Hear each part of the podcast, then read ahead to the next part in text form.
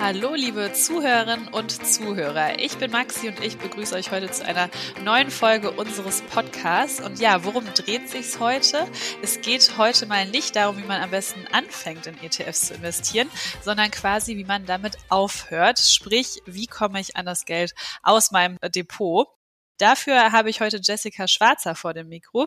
Jessica ist eine der renommiertesten Finanzjournalistinnen ähm, und hat ihre Leidenschaft für die Börse zum Beruf gemacht. Die langjährige Chefkorrespondentin und Börsenexpertin des Handelsblatts arbeitet heute selbstständig als Journalistin und Moderatorin. Und ich freue mich, dass sie uns heute aufklärt zum Thema Depot entsparen. Hallo Jessica. Hallo Maxi, ich freue mich auch. Jessica, sag mal, wie lange laufen eigentlich schon deine ETF-Sparpläne? Das ist eine gute Frage. Ich glaube, die aktuellen Sparpläne, die ich habe, laufen seit 2012. Damals habe ich aber mein Depot so ein bisschen umstrukturiert. Und äh, ich hatte aber vorher schon Fondssparpläne und ich hatte vorher auch schon ETF-Sparpläne. Aber damals kamen dann neue ETFs dazu. Da habe ich das ein bisschen umgebastelt. Und es ist schön zu sehen, wie das so über die Jahre wächst und gedeiht, das Ganze. Das glaube ich. Sind jetzt dann ja auch schon über zehn Jahre bei dir. Hast du denn auch schon im Blick, wann du diese Sparpläne auflösen möchtest?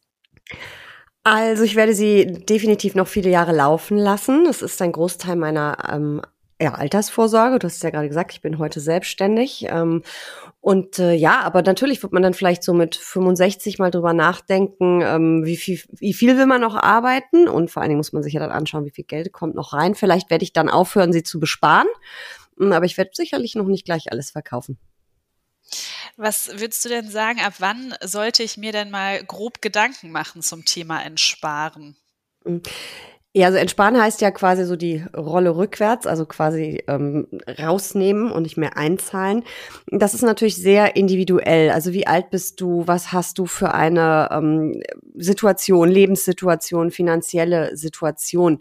Aber wenn man fürs Alter natürlich da anlegt und spart, dann ähm, muss man schon mal so vielleicht mit 50 drüber nachdenken, vielleicht mal eine Aktienquote ein bisschen runterzufahren. Vielleicht denkt man dann auch mal drüber nach, schon mal einen Teil ähm, anders anzulegen. Ja, und wenn man sich dann die ETF- und Fondssparpläne ähm, anschaut, ja, wahrscheinlich in dem Moment, wo ich weiß, jetzt brauche ich Geld, es kommt aus anderen Quellen nicht mehr genug rein, ähm, da muss ich dann handeln. Aber man muss da gar nicht den Riesenplan äh, 20 Jahre vorher schon machen weil das ja so herrlich, äh, ja, man bleibt ja so flexibel mit ETF und Fondssparplänen. Man kann ja mit wenigen Klicks mal eben kurz das B-Sparen stoppen und ähm, worüber wir ja gleich noch reden, auch das Entsparen relativ einfach beginnen. Genau so ist es. Ähm, du hattest jetzt bei dir zum Beispiel ja genannt, dass es äh, gerade das Thema Altersvorsorge natürlich ist. Ich glaube, das ist ja bei ganz vielen äh, Menschen der Fall, dass sie äh, auf dieses Ziel hinarbeiten. Würdest du sagen, das ist immer so dieser klassische Punkt oder die klassische Zeit eben, dieses Thema Renteneintritt, um dann eben an das Geld aus dem Depot zu gehen? Mm, ich glaube, das ist bei vielen der Zeitpunkt, ähm, zumindest der Zeitpunkt, wo sie da verstärkt drüber nachdenken. Es gibt natürlich auch andere Lebenssituationen. Also ich habe mich eben vor vier Jahren selbstständig gemacht und da schaut man ja auch erstmal, wie steht man da finanziell da? Kann ich mir die ETF Sparplanraten so weiter leisten, wie ich es bisher gemacht habe? Oder setze ich sie eben mit Blick auf die Altersvorsorge, setze ich sie sogar hoch, setze ich sie ein bisschen runter? Ich glaube, es gibt immer Phasen im Leben, wo man da mal drüber nachdenkt. Ähm, aber die meisten haben ja schon langfristigen Vermögensaufbau als Ziel mit ihren Sparplänen. Und äh, das langfristigste Ziel ist am Ende dann die Altersvorsorge. Auch wenn man es vielleicht nicht so draufgeschrieben hat am Anfang. Wenn wir jetzt beim Thema Altersvorsorge bleiben, woher weiß ich denn überhaupt, was für eine Summe ich denn dann im Alter benötige? Also sprich natürlich mhm. auch, wie viel ich dann potenziell entsparen sollte. Es ist super schwierig, äh, weil es sehr viele Komponenten gibt. Wir wissen ja nicht, wie sich äh, erstens die Märkte äh, entwickeln, wenn wir jetzt auf unseren ETF-Sparplan gucken, auch wenn wir natürlich sehr positiv gestimmt sind und hoffen, dass es langfristig hochgeht. Ähm, wir wissen nicht, was die Inflation weiter mit unserem Geld macht. Riesenthema im Augenblick. Wie viel Geld brauche ich dann im Alter wirklich und was ist es noch wert? Und ähm, ja, es gibt ganz viele Rentenlückenrechner im Internet, äh, die man mal anschmeißen kann. Es gibt aber auch eine ähm, ganz einfache Formel. Es stammt aus einer Studie. Ich weiß nur immer nicht, welche es war. Das muss ich irgendwann mal googeln, weil ich das öfter gefragt werde. Und ähm, da geht man davon aus, dass jeder Deutsche, reden wir jetzt nicht von Multimillionären und nicht von den ähm, ganz armen, aber so der Durchschnittsdeutsche hat eine monatliche Rentenlücke von 500 bis 1500 Euro ähm, im Monat. Und Frauen haben eher eine Lücke von 1500 und Männer eher von 500. Und wenn wir jetzt einfach halt halber mal sagen, äh, wir gehen von monatlich 1000 Euro aus, dann fehlen mir im Alter 12.000 Euro pro Jahr. Und wenn ich dann zehn Jahre sind es schon 120.000, ich brauche nicht weiterrechnen, das wird eine widerlich große Summe. Äh, da sehen wir also, wie wichtig ähm, private Vorsorge ist, Altersvorsorge. Und da kommt dann eben ähm, das Depot ins Spiel und äh, hoffentlich ist es dann prall gefüllt, dass man damit wirklich was anfangen kann. Genau, von dem Fall gehen wir jetzt mal auf, dass es schön prall gefüllt ist. Und äh, zu unserem jetzigen Thema, wie komme ich denn dann an das Geld überhaupt ran? Jessica, was habe ich denn da für Möglichkeiten? Ähm, du hast einige Möglichkeiten. Das kann man dann wieder sehr flexibel äh, eben gestalten, äh, wie man eben gestrickt ist oder worauf man Lust hat. Also ich kann natürlich jetzt einfach sagen, ich verkaufe meine ganzen ETF- und Fondsanteile ähm, und pack das Geld aufs Sparkonto und dann bediene ich mich da fröhlich, wenn ich Geld brauche. Finde ich, ist keine besonders ähm, tolle Möglichkeit, weil man sollte ja schon noch weiter von den guten Kapitalmarktrenditen profitieren. Aktien bringen im Schnitt bei breiter Risikostreuung langfristig sechs bis acht Prozent pro Jahr. Und wenn ich mit 65 oder 67 in Rente gehe, ähm, aber vielleicht fast 100 wäre, dann habe ich noch über 30 Jahre Anlagehorizont. Es wäre ja schade, wenn das Geld dann mehr oder weniger unverzinst rumliegt. Ist ja schöner, wenn es weiter arbeitet. Und deswegen würde ich mich eher für einen ähm, ja so einen Endsparplan entscheiden. Ähm, da kann man dann quasi die Rolle rückwärts machen und bekommt dann äh, jeden Monat äh, Summe X ausgezahlt. Also werden für Summe X Anteile immer verkauft. Das kann ich vorher festlegen, wie viel ich da haben möchte. Ähm, die heißen Auszahlplan oder Entnahmeplan, Endsparplan. Da gibt es so mehrere Worte, kann man mal googeln, findet man aber bestimmt oder einfach mal bei der Bank anrufen und fragen. Es bieten immer mehr an.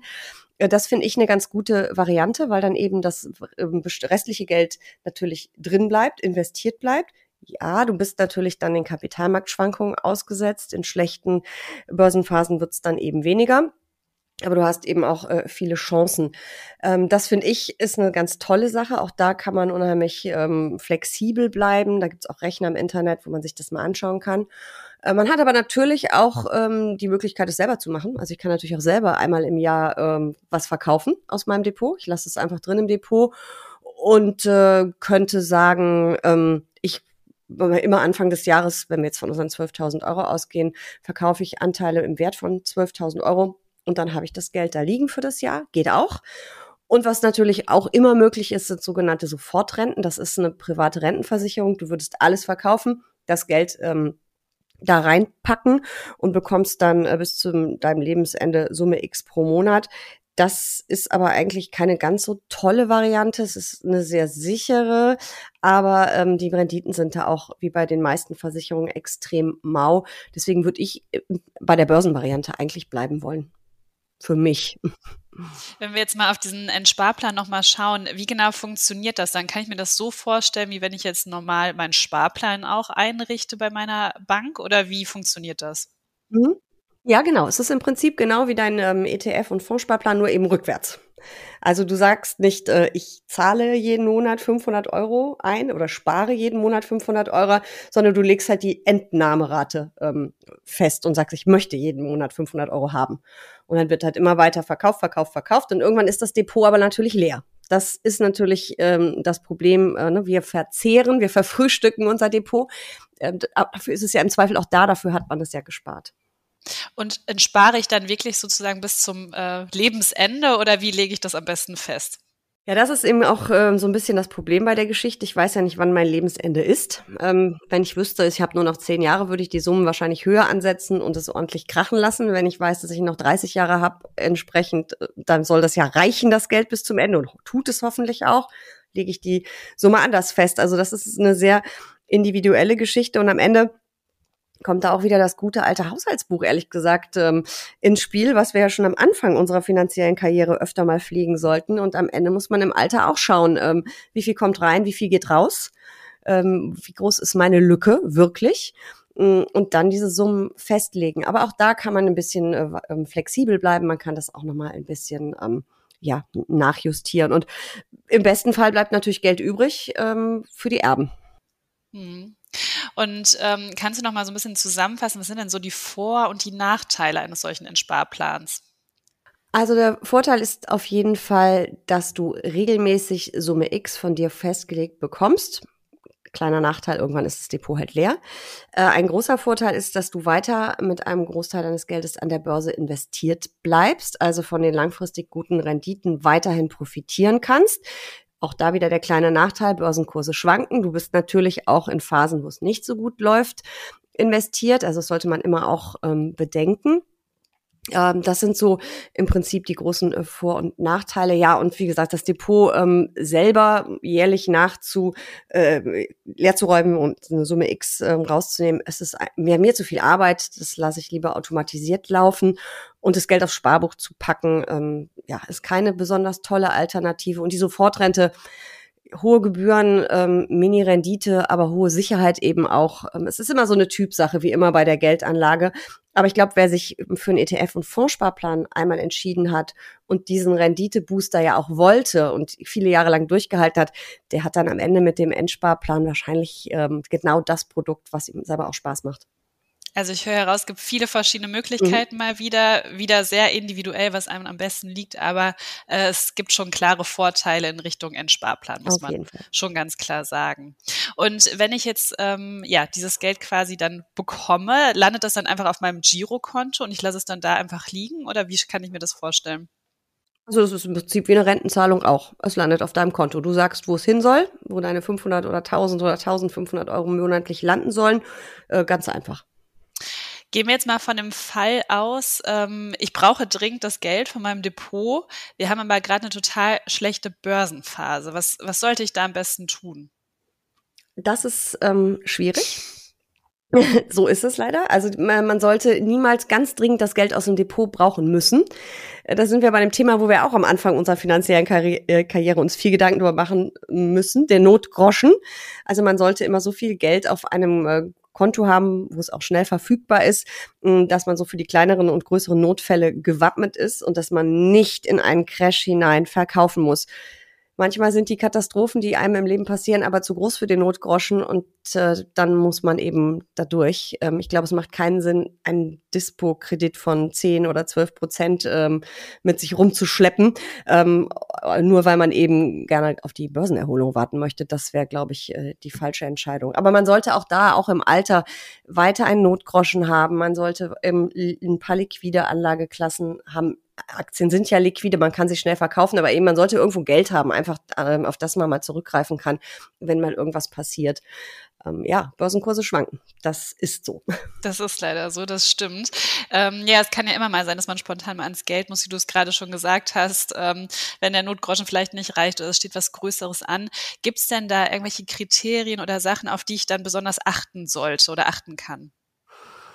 Ja, also ich meine, am Ende, wenn ich Geld aus dem Depot nehmen muss, ist es eine ganz normale Order und man hofft ja immer, dass man zu hohen äh, Kursen aussteigen kann. Ähm, das klappt eben nicht immer. Da kann man nicht auf wirklich viel achten. Also da muss man friss oder stirb. Ja, am, Ende ist es leider in dem Fall so. Ne? Wenn ich ganz, ganz dringend Geld brauche, dann ähm, muss ich da leider durch. Da kann man nicht wirklich was retten in dem Fall dann. Gibt es denn auch Fälle, wo man sagen würde, vielleicht ist ein Kredit auch mal ein besserer Fall?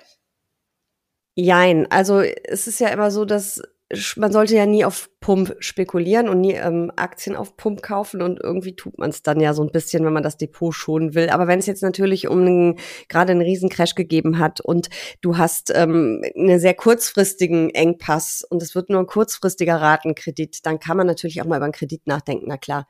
Aber ähm, grundsätzlich, das kostet halt wieder Geld. Und das ist dann immer die Frage, ob das dann wirklich Sinn macht. Aber klar, wenn es jetzt für, wenn wir von ein paar Monaten reden, die überbrückt werden müssen und gerade eine sehr schlechte Börsenphase haben, dann kann man natürlich über einen Kredit auch mal nachdenken.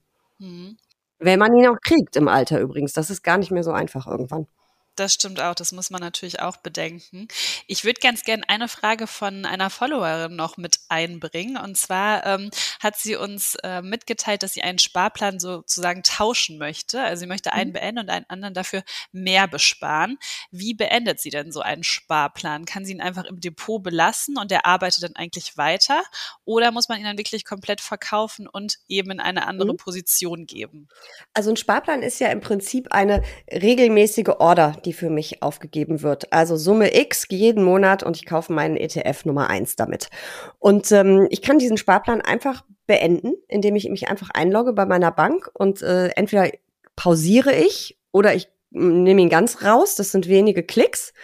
Ähm, und dann wird einfach nicht mehr weiter diese Order jeden Monat ausgeführt. Die Anteile, die ich schon habe, die bleiben einfach in meinem Depot. Die werden mir ja dahin gut geschrieben und gebucht. Und dann ähm, lege ich einfach einen neuen Sparplan an für ETF Nummer zwei, welcher auch immer es dann ist, äh, und äh, fange damit einen neuen Sparplan an. Aber die Anteile habe ich einfach in meinem Depot, die gehören mir. Die muss ich nicht verkaufen. Ähm, der Sparplan ist im Grunde ja eben dieser automatisierte, dieser automatisierte regelmäßige Kauf. Und den würde ich einfach beenden oder eben aussetzen. Sehr gut. Blicken wir jetzt nochmal auf unser Thema Depot entsparen auch. Wir hatten ja gerade schon mal so das kurz anklingen lassen. Es kann ja auch sein, dass ich wirklich sehr, sehr alt werde, im besten Fall, mhm. ähm, dann mir aber leider das Geld ausgeht und ich sag mal, es ist einfach weg. Was dann? Stehe ich dann im Regen sozusagen? So ist das leider, ja. Äh, ja. Und das ist der Grund, warum man, ähm, ich bin ein ganz, ganz großer Aktienfan und ich würde am liebsten meine Altersvorsorge zu 100 Prozent auf Aktien stellen. Aber das kann ich mir nicht leisten, das kann ich nicht tun, weil auch wenn mein Depot dann vielleicht eine groß ist, oder vielleicht sogar zwei, wow. Aber wenn ich eben ähm, extrem alt werde und das Leben wird nicht billiger werden, ist das Geld irgendwann aufgebraucht und man muss sein Langlebigkeitsrisiko, wie das so schön im Versicherungsdeutsch heißt, eben auch im Auge haben. Und deswegen braucht man immer mehrere äh, Bausteine bei der Altersvorsorge. Und dann sind wir eben wieder bei den nicht besonders sexy Versicherungen, aber sie decken eben dieses Langlebigkeitsrisiko ab. Ich kriege Summe X bis zum Ende meines Lebens und es ist egal, ob ich 73 oder 103 werde. Ähm, wenn ich natürlich alles selber und privat anlege, geht das hoffentlich gut und das Geld reicht auch. Aber crasht zum falschen Zeitpunkt ähm, oder eben einfach aufgefrühstückt das Geld, ähm, dann ist halt nichts mehr da und dann heißt es Sozialhilfe und das will natürlich keiner. Deswegen braucht man immer mehrere Bausteine. Ähm, aber der Baustein Aktie, ETF, Fondssparplan kann schon ein großer Baustein sein, eben vor allem auch mit Blick auf die ähm, Rendite. Jetzt andersherum gefragt, ähm, im besten Fall habe ich dann vielleicht noch was in meinem Depot liegen. Ist es auch möglich, dass ich dann sozusagen mein Depot vererbe? Und äh, falls es möglich ist, geht das dann nur komplett oder könnte ich dann auch vorher festlegen, der Teil soll an Person XY gehen? Ja, du kannst das ganz normal äh, vererben, dein Depot. Klar, das ist ja ein Teil deines Vermögens und ähm, man kann das sicherlich auch, wo es wahrscheinlich ein bisschen komplizierter wird, ähm, einzelnen Personen zuordnen, wer welche Aktie und welchen ETF bekommt. Ähm, das ist alles möglich. Das macht man dann ganz normal über ein Testament, ähm, indem man eben sagt, wer der Nachkommen oder Family and Friends können es ja auch sein, äh, was bekommen soll. Klar, das geht ganz normal und hoffentlich ist ja was übrig am Ende. Ähm, Best Case. Macht es einem ja selber dann auch irgendwie alles ein bisschen angenehmer und leichter, wenn man sich im Alltag keine Sorgen über Geld machen muss. Ja, absolut. Und würdest du sagen, da gibt es irgendwie ein bestimmtes Vorgehen, was man am besten wählen sollte? Ähm, was muss man da unbedingt bei der Bank vielleicht vorher regeln? Wie geht man da vor? Ähm, im Erb, für den Erbfall, ja, man sollte schon mit Vollmachten arbeiten und dass die äh, Erben auch wirklich schnell ans Geld kommen. Gerade äh, ist es vor allen Dingen ja, wenn es um große Vermögen geht oder um Firmenübergaben und sonstiges. Äh, das sollte man schon äh, gut regeln und äh, ich würde da auf jeden Fall auch zum Notar gehen und mich da oder Rechtsanwalt und mich da wirklich beraten lassen ähm, und ein wirklich gutes Testament aufsetzen und nicht auf dem Schmierzettel am Küchentisch mir irgendwas zu überlegen, ähm, was irgendwie nichts mehr mit der gesetzlichen Erbfolge zu tun hat, wo dann hinterher die Erben auch noch Ärger miteinander haben. Das passiert ja auch oft. Also da ein bisschen Geld in die Hand zu nehmen, äh, sich ein bisschen zu informieren und beraten zu lassen, macht absolut Sinn. Und dann weiß man auch, welche Vollmachten man braucht, was man bei welcher Bank vielleicht hinterlegen sollte, etc. pp. Ja, abschließend, Jessica, vielleicht nochmal deine, deine Tipps ähm, ja, zum Thema Depot entspannen. Was möchtest du nochmal unseren Zuhörern und Zuhörern mitgeben? Also auf jeden Fall sich da ein bisschen zu informieren und äh, wir haben ja auch einen Magazinbeitrag bei den Finanzheldinnen dazu und äh, sich das einfach mal anzuschauen und mal so ein paar Rechner im Internet anzuschmeißen, um auch ein Gefühl dafür zu kriegen, wie groß ist denn hier meine Rentenlücke und was kann ich denn äh, erwarten, wenn ich dann 100.000, 200 oder 300.000 im Depot habe, was kann daraus werden? Also sich da einfach mal ein Gefühl für zu kriegen und äh, ja, also die ETF-Sparpläne so lange laufen lassen, wie es irgend geht und äh, dann eben switchen auf den Entnahmeplan, schön weiter alles automatisiert passieren lassen, alles wunderbar. Das hört sich gut an, so machen wir das. Äh, Jessica, ganz lieben Dank für die Folge zum Thema Depot entspannen. Gerne, Maxi. Tschüss. Tschüss.